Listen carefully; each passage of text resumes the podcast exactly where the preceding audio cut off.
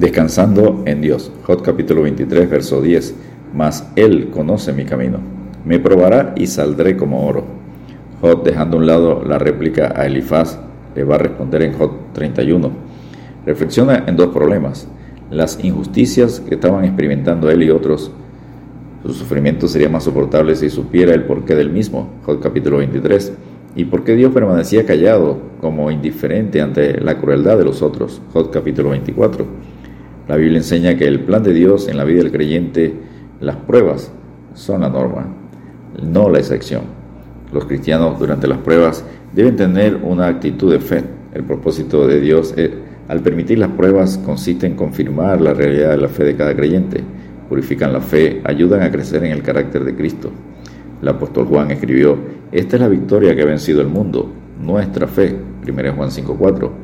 Esta clase de fe puede capacitar a los creyentes para regocijarse, aun cuando atraviesan tiempos de pruebas y somos afligidos en diversos tipos de pruebas. 1 Pedro 1.6. Punto número 1. No puedo ubicar dónde está Dios, pero confío en Él. Jot 23, versos 1 al 12. Hoy también hablaré con amargura porque es más grave mi llaga que mi gemido.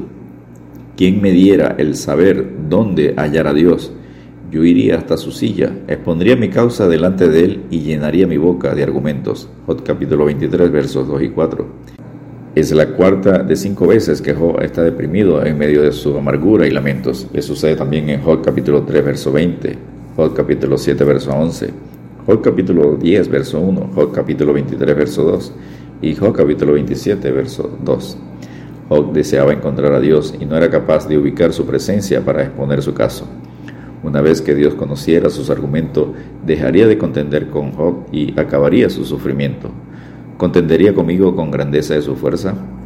No, antes Él me atendería. Allí el justo razonaría con Él y yo escaparía para siempre de mi juez. Job capítulo 23 versos 6 y 7.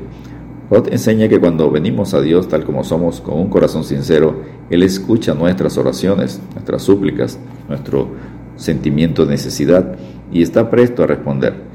Yo te perdono, no temas, yo te amo, yo te entiendo, yo estoy contigo, yo te ayudo, yo te sostengo. Te felicito por enfrentar la verdad, te dice Dios. En la aflicción Dios nos recuerda. No temas porque yo estoy contigo. No desmayes porque yo soy tu Dios que te esfuerzo. Siempre te ayudaré, siempre te sustentaré con la diestra de mi justicia. Isaías 41:10. Punto número 2. Dios conoce mi camino, yo confío en él. Job capítulo 23 versos 10 al 12. Job declara su inocencia colocando su confianza en Dios. Mas él, Dios, conoce mi camino. Me probará y saldré como oro. Job 23:10. Elifaz, Bildad, Sofar, piensen y digan lo que quieran de mí pero Dios conoce mi camino. Él sabe la verdad, conoce mi corazón. Yo creo en Dios. Seguí sus pisadas, guardé su palabra. Yo confío en Él. Me probará con esta dura aflicción, pero tengo la esperanza que no quedaré en la prueba, sino que saldré de la prueba cuando su propósito se haya cumplido en mí, y saldré purificado, refinado como el oro. Amados, no os sorprendáis del fuego de prueba que os ha sobrevenido, como si alguna cosa extraña os aconteciese, sino gozaos por cuanto sois participantes de los padecimientos de Cristo, para que también en la revelación de su gloria os gocéis con gran alegría. 1 Pedro 4, versículos 12 y 13.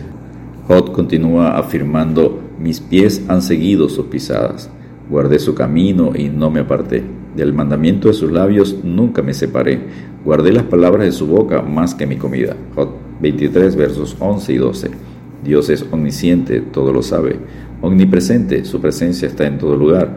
Y omnipotente, es todopoderoso para cumplir su perfecta y buena voluntad, soberanía en nuestra vida. Nosotros Solo debemos seguir sus pisadas, guardar su camino y obedecer el mandamiento de sus labios, su palabra, que nos enseña, instruye, corrige, aconseja, consuela, reprende y dirige nuestros pasos, capacitándonos para toda buena obra, según Timoteo capítulo 3 versículos 16 y 17.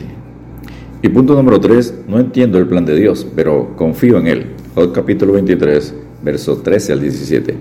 Job declara la soberanía de Dios.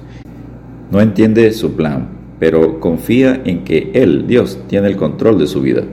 Pero si Él determina una cosa, ¿quién lo hará cambiar? Su alma deseó e hizo. Él pues acabará lo que ha determinado de mí.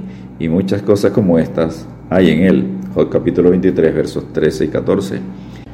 En la vida del creyente el plan de Dios incluye las pruebas, la aflicción. A veces la voluntad de Dios nos confunde más y desconocemos el porqué de las pruebas. La Biblia enseña que el sufrimiento puede ser, número uno, disciplina. 1 Corintios 11, versículos 30 al 32. Hebreos 12, versículos 3 al 13.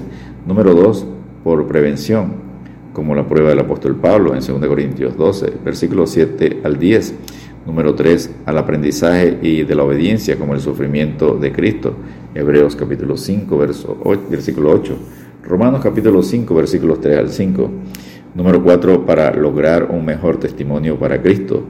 Hechos capítulo 9, versículo 16. 1 Pedro capítulo 5, versículo 10. Y número 5, para fortalecer la fe. 1 Tesalonicenses capítulo 3, versículos 5 al 7. Y 2 Tesalonicenses capítulo 1, versículos 3 al 4.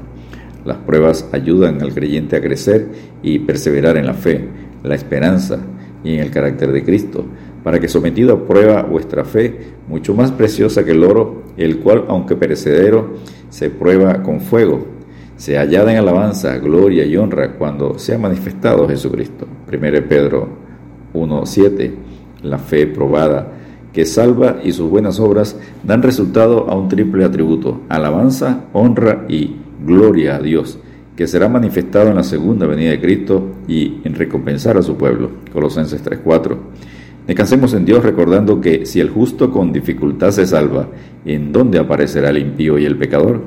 De modo que los que padecen según la voluntad de Dios, encomienden sus almas al fiel Creador y hagan el bien.